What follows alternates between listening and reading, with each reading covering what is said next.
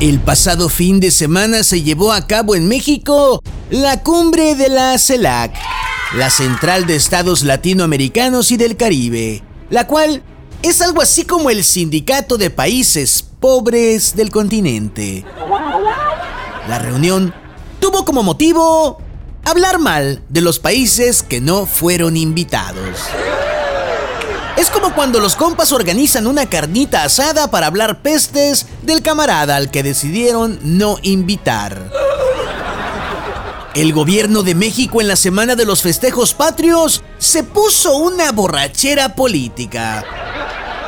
Y se le hizo fácil plantarle la cara dos veces a los Estados Unidos. La primera con la invitación del presidente cubano Díaz Canel a los festejos del 16 de septiembre y sus discursos pro Cuba. Y después, la invitación a Nicolás Maduro a la CELAC, la cual se convirtió en una verbena de dimes y diretes. Donde primero el encuentro lo enlodaron completamente los presidentes caribeños, es decir, el de Cuba y el de Venezuela. Y ya una vez todo enlodado, se hicieron las guerritas de lodo entre el presidente venezolano y el de Paraguay.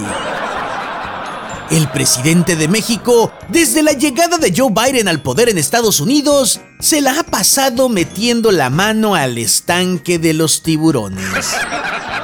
No contento con eso, ahora ha decidido además vertir un par de gotas de sangre a ver qué tal reaccionan los tiburones de los Estados Unidos.